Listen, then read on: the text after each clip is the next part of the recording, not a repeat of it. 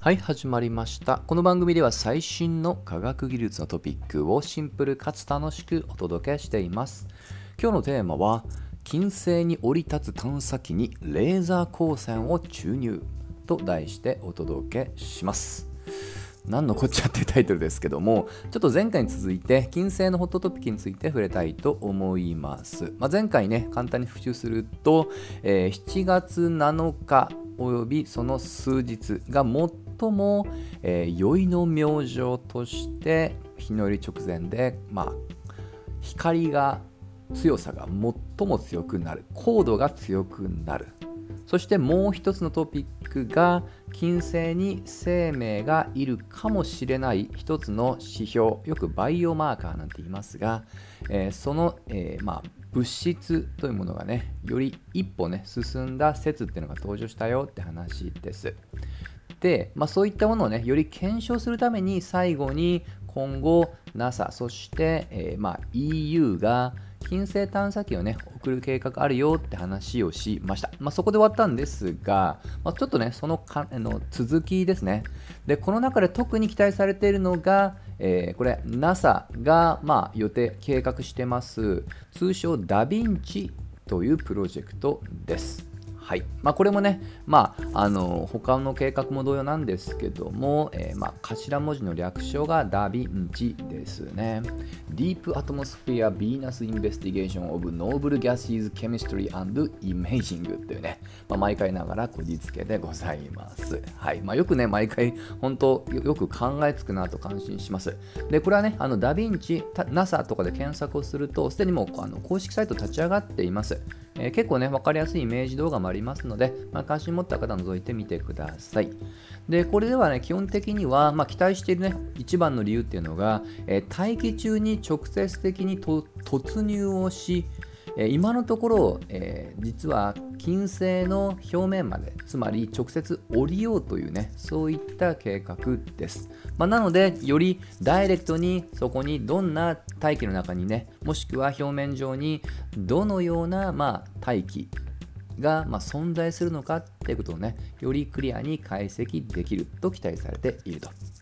で実は過去20世紀後半から一時期ね金星にはまあ結構旧ソ連が中心ですけど探査機送ったんです。で前回触れましたが結構過酷な環境なんですね。えー、今のところ到着することはできたんですけどその最長記録でもわずか2時間余りなんですよ。はい。ざっくりその時の気温は、え450度でだいたい地球の標準気圧の89倍ぐらいの状態です。いかに過去か分かりますよね、はい。まあ、よく2時間持ったなとすら思います。で21世紀からはね一旦金星よりも火星の方に関心持ちましたが冒頭の方に改めて今、え金星にも、えまあ、関心が、まあ、呼ば呼んでいると。で、え、この、えー金星探査なんですけども、まあ、もちろんねその先ほど触れた数百度の熱に耐えうる耐久性っていうのはもう必須条件です、まあ、これは粛々と開発してるんですけど仮にそれをクリアしても次にもっとまあもしかしたらもっと悩ましい課題がある。それがいかに、えー、長期間運用できるのか。もっと言うとエネルギーをいかに持続させるかっていうところです。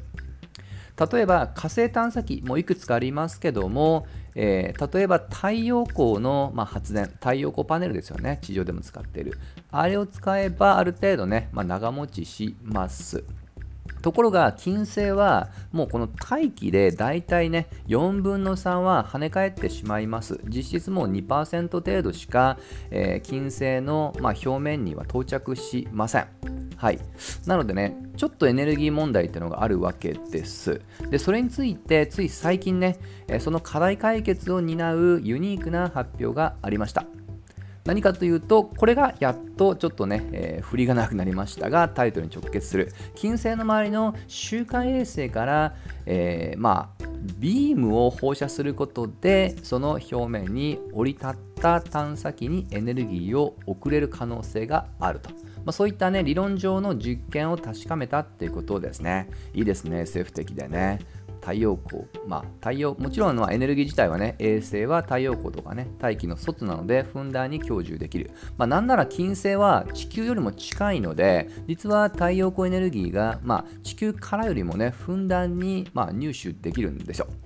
でそれを入手したらそれをビュッとねビームとして圧縮する、まあ、ビームって乱暴なのでもう少し言うとレーザー光線ですね。レーザーにして送るとまあ大体ですけども20%ぐらいは理論的には到着できるであろうとね、まあ、そのエネルギーを使って末永く運用ってことですよね。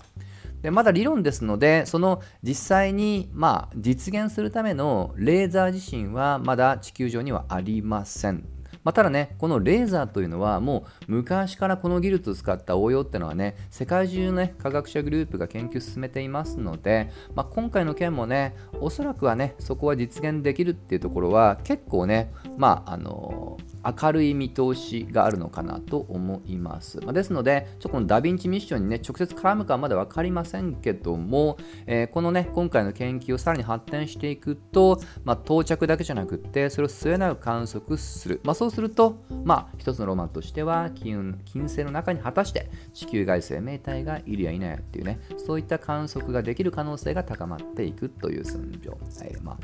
状態でございます。はい。まあね、ということで今後ね、よりちょっと金星に改めて注目したいと思います。といったところで今回はここまで。また次回週に楽しみましょう。